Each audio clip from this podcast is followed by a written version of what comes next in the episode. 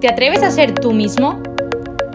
Si sobrevives pero quieres empezar a vivir, lucha por ser un joven auténtico, de esos fuertes, valientes, completos y felices. No dejes que te lo cuenten. ¡Vívelo! Hola a todos y bienvenidos un día más a nuestro podcast.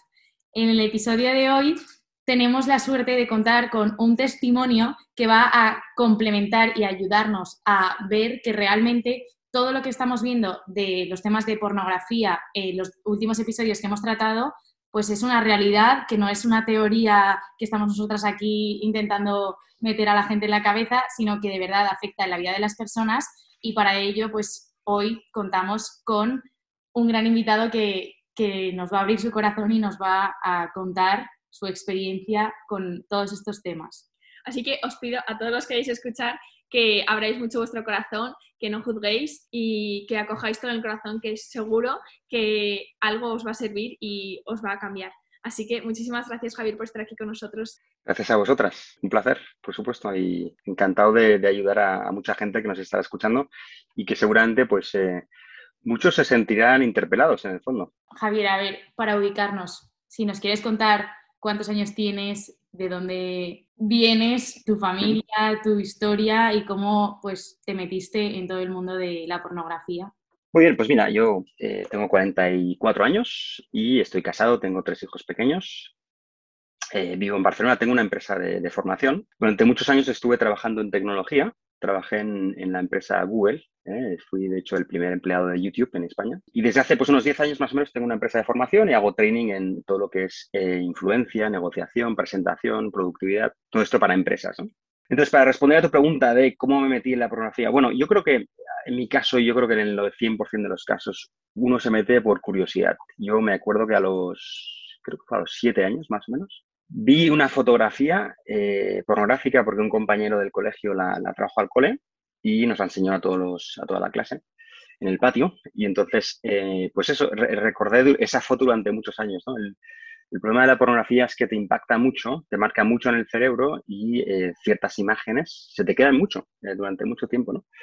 Entonces, fue así, eh, antiguamente era así, es decir, que yo no tenía un smartphone en 1985 en este caso, ¿no? En el 83, no tenía, o sea, era muy, muy difícil acceder. Entonces había revistas pornográficas y, bueno, algunos vídeos de estos VHS. Pues entonces el, yo tuve algunos impactos así de pornografía, pero pocos, ¿eh? En el fondo, cuando era pequeño. Adolescente, es verdad que impactantes, porque cuando uno ve, pues, pues le impacta y lo recuerda y le produce mucha curiosidad. Y de hecho yo lo conecto mucho con el cuento de Hansel y Gretel. El, hay, hay un bosque, en una casa súper atractiva de chocolate, ¿verdad? Que, que, sabe muy bien, pero por dentro hay mucho mal. De hecho, ahí está podrida y hay una bruja, ¿no?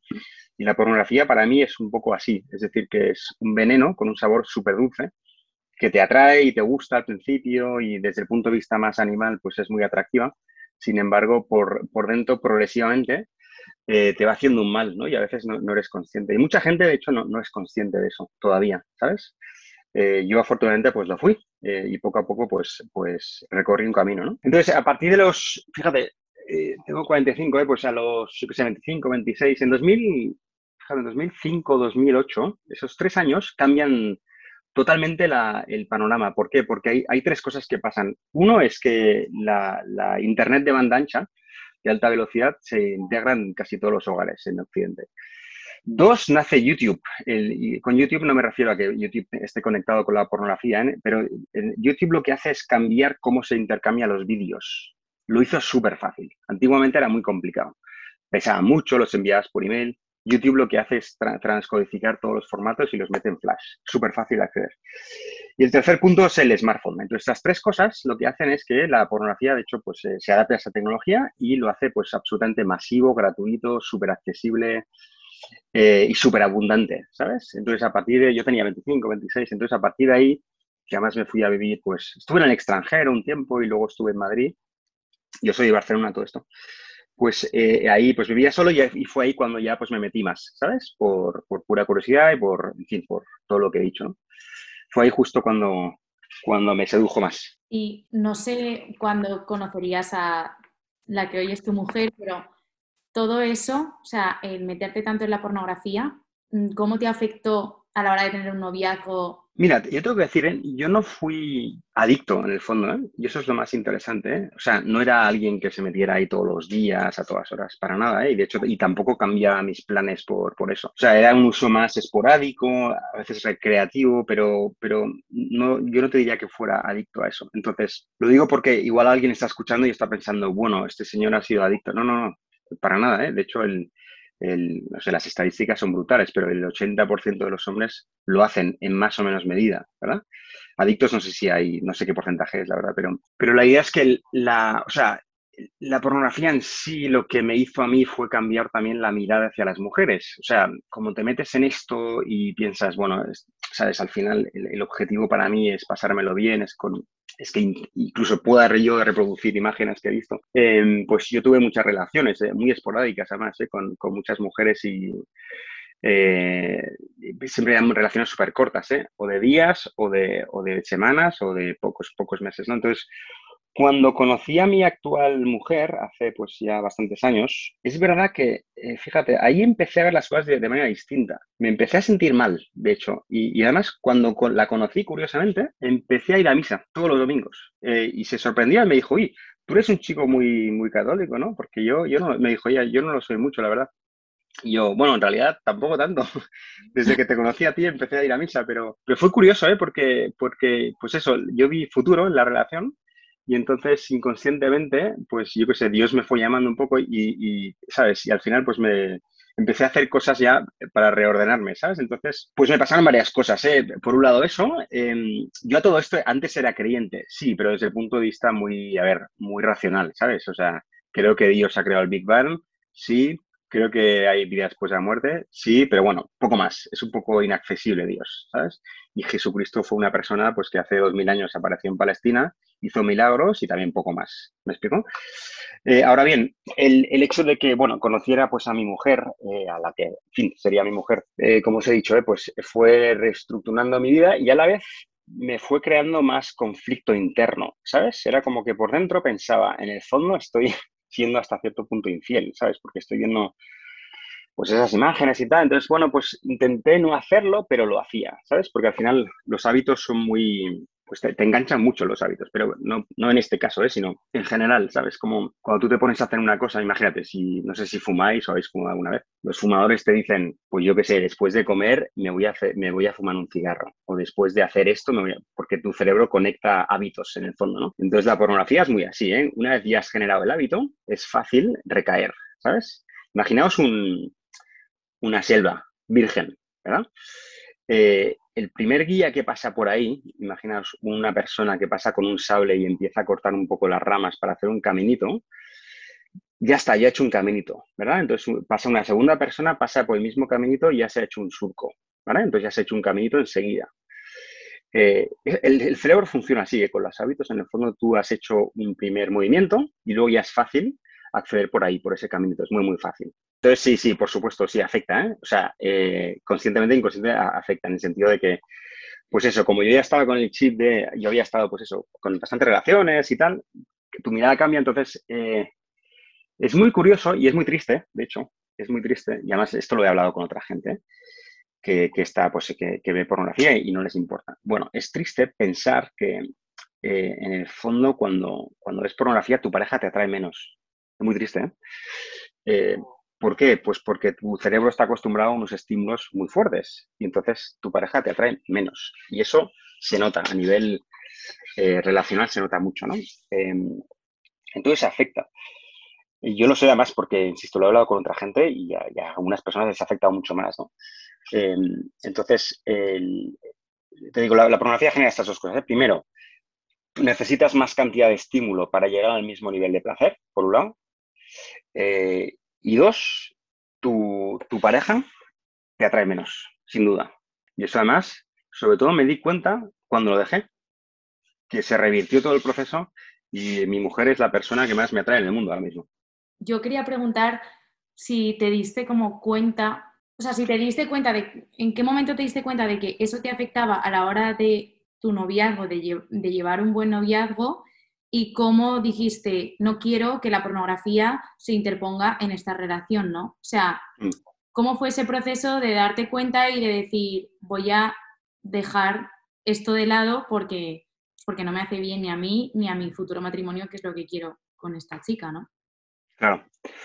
Sí, sí, muy bien. Mira, fue, fue muy progresivo, ¿eh? pero fue muy, muy desde arriba en el fondo. Me refiero a, nuestro amigo Jesucristo y a todos sus amigos, ¿no? Em, yo fue muy desde arriba, eso es. Entonces, eh, es así, ¿eh? tal cual. Mira, yo en, en 2012 tuve una experiencia súper, súper fuerte. Eh, ¿Por qué? Porque eh, en, aquel, en, aquel, momento vivía, vivíamos en París los dos, ¿eh? porque trabajamos ahí. Entonces, yo a través de unas páginas de, de noticias de religión, de hecho, Religión y Libertad, pues descubrí una, bueno, un, libro de, José María Zavala, que es un periodista, que había lanzado un libro sobre el, sobre el Padre Pío. No sé si conocéis el, santo. Cambió mi vida, literalmente. Entonces, yo me, cuando leí esa noticia, me atrajo mucho y pensé, ¡hala, qué fuerte, ¿no? Eh, o sea, en el fondo la fe no es racional. Hay un, hay un punto en el que tienes que vivirlo y, y, estoy seguro de que hay más cosas en el fondo, que no se trata de ir a misa y rezar. No, no, hay, hay más en el fondo, hay mucho más. Entonces, me compré el libro y lo empecé a leer. Y de hecho lo devoré en, en pocos días. ¿eh? Una noche, un domingo, 12 de agosto de 2012, eh, estaba leyendo el libro y ya es, en ese momento estaba en, en, el, en mi piso ¿eh? con, con, con, la que era mi novia, no era mi mujer todavía. Y entonces estaba solo en el dormitorio leyendo un libro, o sea, leyendo el libro y, y leía un capítulo sobre, sobre el, aroma del Padre Pío. Es decir, que eh, está muy verificado que él olía mucho a, flores, él expendía un gran aroma pues a, flores y a, sí, en general, eh, temas florales, eh, rosas, eh, lirios, etc. Entonces, el, capítulo que leía era sobre eso. Y leía en concreto un testimonio de un sacerdote que le pedía al Padre Pío, por favor, déjame sentir tu aroma ahora mismo. Y de repente, pues le venía una ráfaga enorme de, aroma. Entonces, yo en aquel momento, justo cuando lo leí, tuve un reflejo súper rápido, que es, cierro el libro, lo dejo al lado y casi sin acabar de pronunciar las palabras, dije exactamente lo mismo que ese sacerdote, tipo, si esto es verdad, yo también lo quiero sentir, pero fue como súper rápido, casi sin, sin, mencionarlo.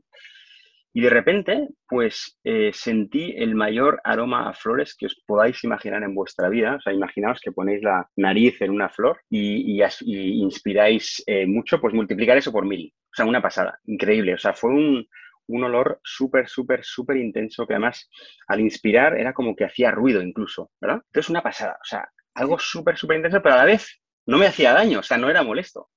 Entonces, de hecho, fue tan intenso que me levanté de la cama y pensé, pero qué locura, o sea, qué, qué absoluta locura, ¿qué es esto? Incluso tuve miedo en un momento dado, ¿no? Pensé, pero ¿qué es esto? Entonces me, duró varios segundos y desapareció, así de golpe. Y entonces ahí fue como, wow, o sea, la, o sea, la intuición que tuve pero casi, o sea, la intuición que tuve fue, es que las oraciones se escuchan al minisegundo, ¿sabes? Al o sea, incluso aunque aún no acabando de pronunciar la palabra, Dios ya está actuando. Y es una pasada, ¿eh? Entonces ahí me di cuenta, en 2012, esa noche, de que todo era real. Pero tuve la experiencia real de que todo es real. O sea, de que cuando tú dices algo a Dios, te escucha. Es más, antes de que acabes la oración ya te está escuchando y, actuando. ¿Me explico? Una pasada. Entonces tuve, es, difícil de explicar con palabras, ¿eh? pero tuve esa, esa, certeza, tal cual aquella noche. Eh, entonces, eso para mí fue, eh, pues eso, un, un, punto de inflexión en, en, mi vida, en mi vida espiritual, pero también en mi vida. ¿no? Entonces, a, a, partir de ese día, fíjate, claro, uno ya sabe que esto existe, ¿sabes? Ya no puede mentir, ya no puede decir, bueno, a lo mejor no, a lo mejor es mentira. No, no, ya lo sabes, tío. O sea, espabilate, ¿sabes? Entonces, eh, fue como que a partir de ahí ya hubo un punto de inflexión y eh, relacionándolo ya con, este tema de la pornografía, que era un tema ahí que llevaba un poco en secreto, pues es cuando tuve realmente mucho conflicto, ¿eh? entonces ya lo intenté pues ya dejar a toda costa, eh, o sea, me sentí pues eso, muy mal, eh, muy mal porque pues que pensaba, o sea, en el fondo esto está, esto está mal y tengo que cambiarlo. Entonces es verdad que luego a partir de ese momento lo hice mucho menos y de hecho un par de años más tarde, pues también eh, yo cambié de sector, trabajaba en Internet, pero luego me cambié de sector, ahora soy formador, entonces monté la empresa, entonces el, el, mundo del coaching, mentoring y training me atrajo mucho y pues contraté también una coach que me ayudó mucho para, para este tema. Tuve tres, cuatro sesiones con ella me ayudó muchísimo. Y la verdad que casi lo dejé por completo, eh, así con métodos eh, humanos, eh, por así decirlo. Em, y entonces, em, cuando me dices, ¿cómo lo intentaste dejar? Pues fue, fue así, es decir, que, que a partir de ese momento Luego tuve otras experiencias también muy, muy espirituales, pues ya decidí dejarlo y, em, y, pues con esta coach pues me, me ayudó mucho, la verdad. Eh, y así progresivamente pues lo fui, con él. Luego, es verdad que yo luego volví a España y por mi trabajo tuve que viajar bastante. Eh, y cuando viajaba bastante, pues a veces pues eso, estaba cansado por las noches o lo que fuera. Y estaba en un hotel solo y tuve pues como varias recaídas, ¿sabes? Cuando estás, o sea, cuando yo estaba en un hotel solo, como era tan fuerte la, el tema este del hábito, ¿sabes?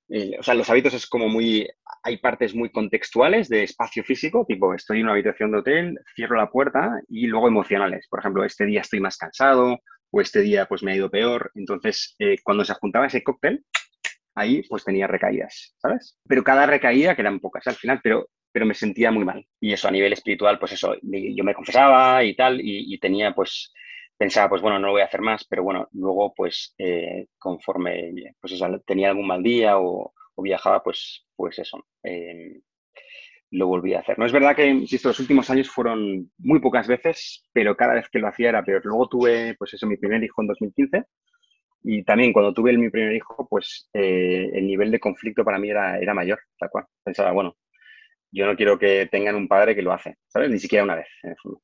Y es curioso, ¿eh? Porque insisto, no era un tema de adicción, o sea, insisto, era pocas veces, pero me sentía muy mal cada vez que pasaba.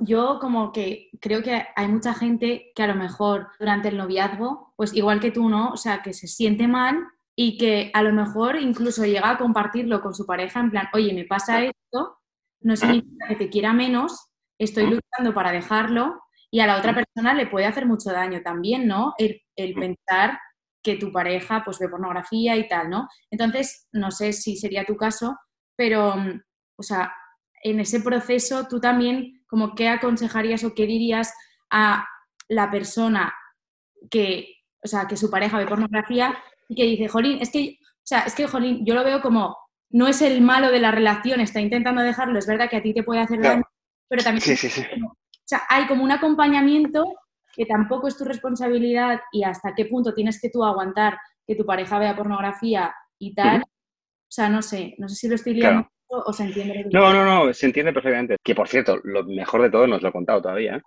Os he contado, pues eso, que lo dejé, no sé qué, luego tuve alguna recaída, pero vamos, la traca final todavía, lo mejor lo dejo para el final.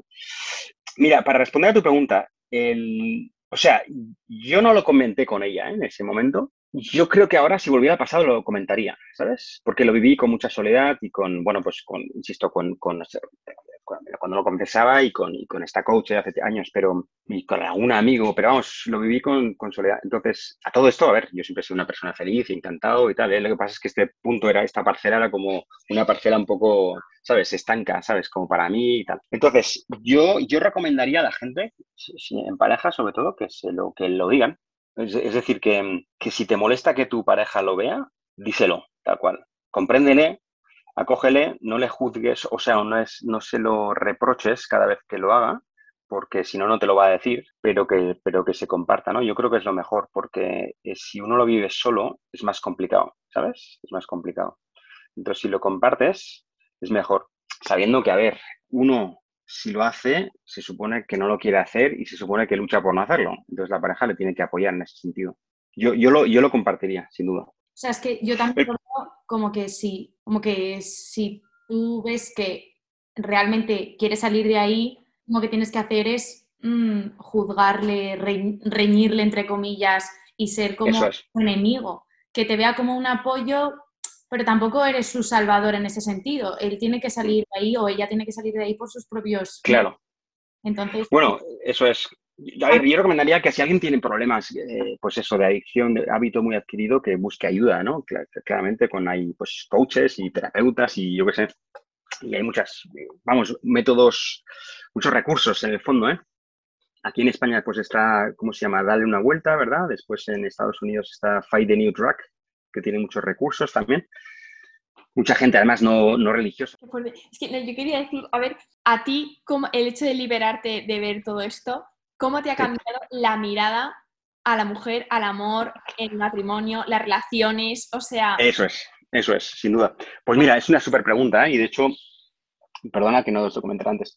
Buah, es una pasada, desde el punto de vista espiritual, desde el punto de vista humano, es que es increíble. La gente se piensa, va, si dejo la pornografía seré un reprimido toda mi vida. Para nada, al revés. Será mucho mejor. O sea, es mucho mejor a nivel espiritual, a, nivel emocional, estás mejor contigo mismo, reduces ansiedad, o sea, es una pasada. Y luego a nivel relacional, por supuesto. O sea, eh, o sea a nivel, por supuesto, sexual con, con tu pareja, muchísimo mejor, pero vamos, 100 veces mejor. Eh, a nivel de pareja, mucho mejor, mucho más cercana. Y luego, fíjate, a nivel de respeto por el ser humano, ¿no? Eh, aunque no, o sea, si estás escuchando y no crees en Dios y dices, bueno, esto solo lo, vosotros los católicos hacéis por un tema de moral, ¿eh? pero si quitas la moral, se, se, acabó.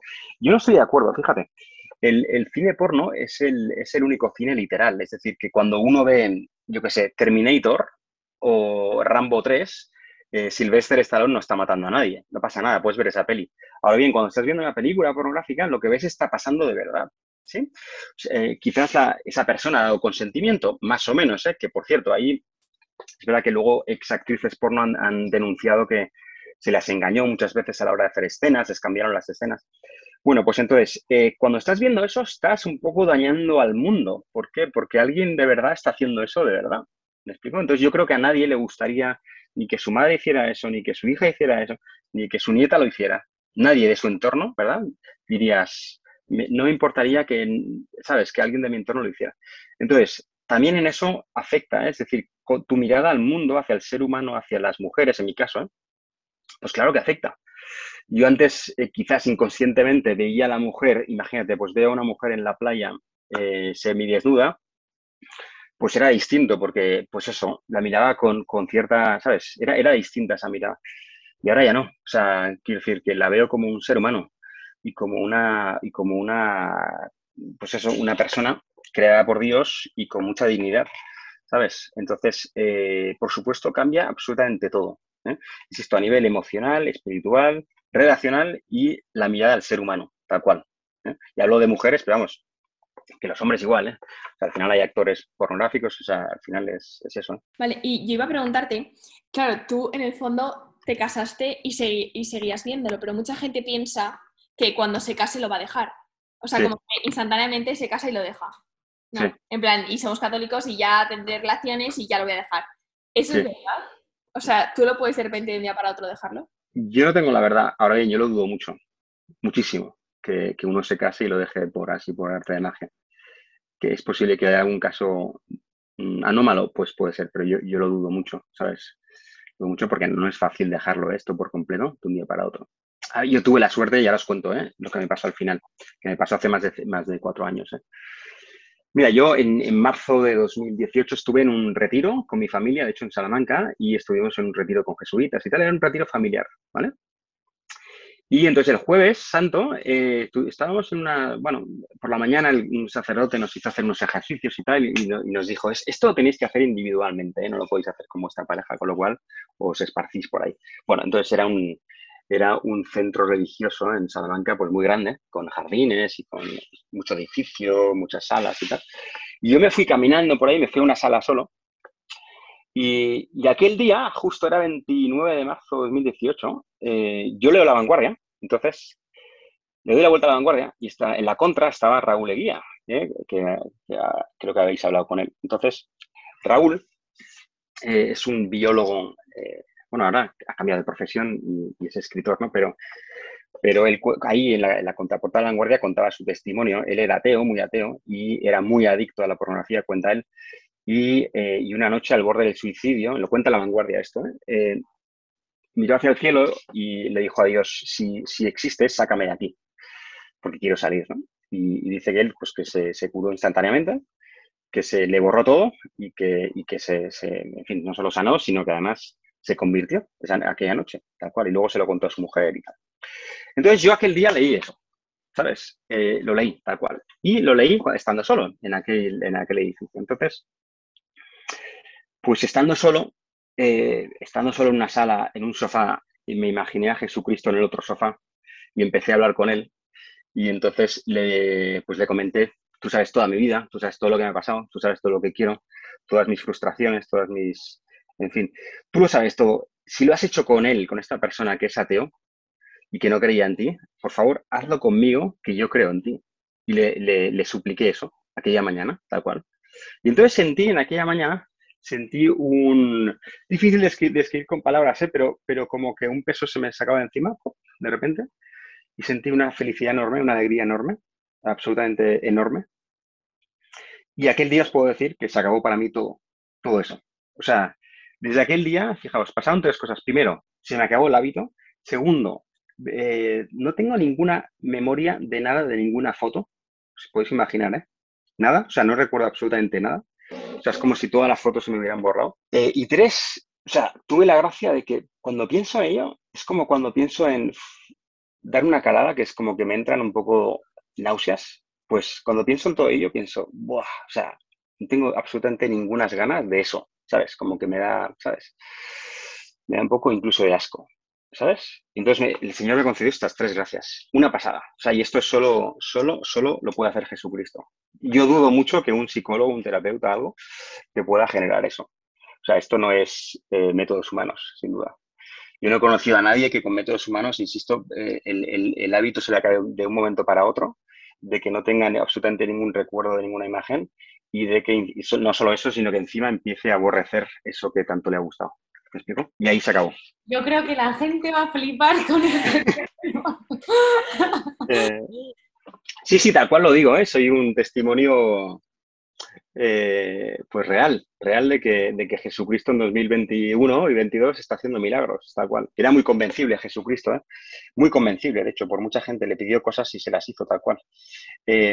con lo cual, ahí descubrí también y pude sentir que Jesucristo hace milagros a día de hoy, tal cual. Y es una persona real, y hablas con él y te responde, ¿verdad? Y le preguntas cosas y está ahí, y está ahí. Y ya no es un señor de Palestina que estuvo hace dos mil años, no, no, que está, está aquí, está aquí y está súper, súper vivo. Y yo, yo, creo que está más vivo que nunca, fíjate. Vosotras además lo sabéis, el Espíritu Santo está súper creativo, súper presente y tiene ganas de hacer muchas cosas. Encima que es Pentecostés. Pues, pues, eh, pues así es, ¿eh? O sea, que yo le diría a todo el mundo que me escuche y que esté, que esté metido hasta cierto punto, que tenga esperanza, o sea, y de que esto, fíjate, el, a mí el perdón no me bastaba. Yo me iba a confesar, y me perdonaba, ya, ya, pero incluso a veces no me quedaba tranquilo.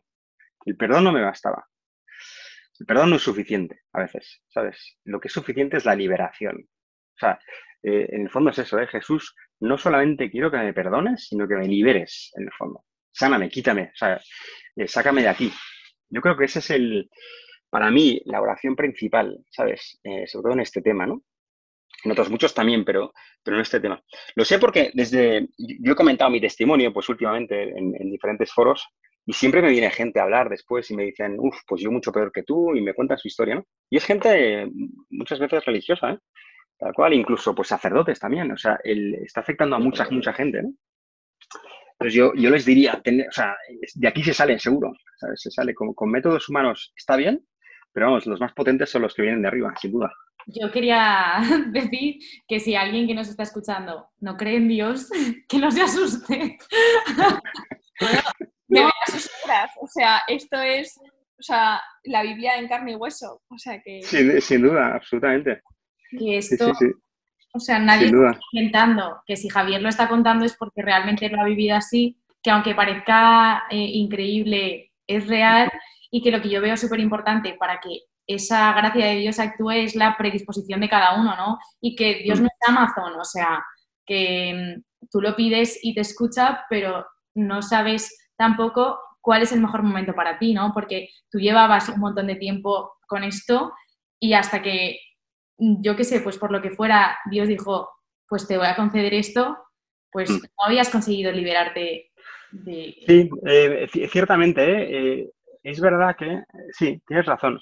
Yo creo que hubo varias cosas. Primero, hubo un proceso ahí de camino personal, ¿no? De, pues, pues de autoconocimiento, de, saber por qué me estaba pasando esto, de saber qué estaba intentando suplir cuando, cuando consumía, eh, por un lado. Y luego, por otro lado, es verdad que eh, aquella mañana aquella oración fue súper de corazón y, y, fue un poco distinta a las anteriores, ¿no? O sea, fue, fue muy directa, tipo al libérame de verdad, ¿sabes? Sácame de aquí para siempre. Eh, y es verdad que nunca lo había rezado así, ¿verdad? Nunca lo había rezado así. Yo, yo le recomendaría a cualquier persona que se hiciera esta pregunta, eh, ¿estoy dispuesto a renunciar a esto para el resto de mi vida? No la pregunta no es, ¿voy a hacerlo alguna vez el resto de mi vida? Porque ahí es, más difícil de responder, ¿verdad? Eh, pero sí que es, ¿estoy dispuesto a renunciar a esto el resto de mi vida? Que se haga todo el mundo esa pregunta. Y si la respuesta es que sí, que debería ser que sí, ahí que lo pidan, que lo pidan con todas sus, con todas las moléculas de su alma. Yo creo, a veces, me ha pasado a mí también, a veces pedimos y no se nos concede. Ya, pero no se nos concede en ese momento, pero luego insistes y sí se te concede. Entonces yo creo que en la, insistencia es muy importante en la oración. Bueno, en la vida en general, pero en la oración en particular. Y está también escrita en, los evangelios, ¿eh? la insistencia. Hay gente que insiste y a partir de ahí convence a Dios, así tal cual. ¿eh? Es que Jesucristo era convencible, ¿estáis de acuerdo? No? O sea, yo qué sé, mirar el ejemplo del, de esta mujer griega que le pide, creo que era griega, ¿no? O sea, mismo no, estoy seguro, pero que le pide por favor que cure a su hijo. Y le dice, uff, no, no, eh, no le puedo dar, no es bueno darle de comer a los perros, ¿verdad? Y él le dice, ya, ya, pero también los perros comen migajas y en ese momento le convence, ¿verdad? O sea que hay pruebas de que se puede convencer a Jesús si se le insiste. Y yo también creo que es como una forma que tiene también Dios de ver si lo haces en plan genio de la lámpara o porque confías en Exacto. tu amor hacia Eso es, eso es, eso es, que no es un... Exacto, tienes toda la razón, sin duda. Qué fuerte. Pues yo creo que, que, la gente le va a explotar la cabeza con el testimonio. De verdad, muchísimas gracias, Javier, por habernos abierto tu corazón y compartido pues toda tu historia que es una pasada y que supongo que lo harás, pero que tienes que dar muchas gracias por, por el regalo que Dios te hizo de liberarte. ¿no? Y mil gracias a todos eh, por llegar aquí a escucharnos. Muchísimas gracias por contarnos tu testimonio y de verdad que seguro que va a ayudar a un montón de gente. Si tenéis algún amigo que le pueda ayudar, pues ya sabéis, si lo recomendáis. Y, y nos vemos la semana que viene. Hasta, luego.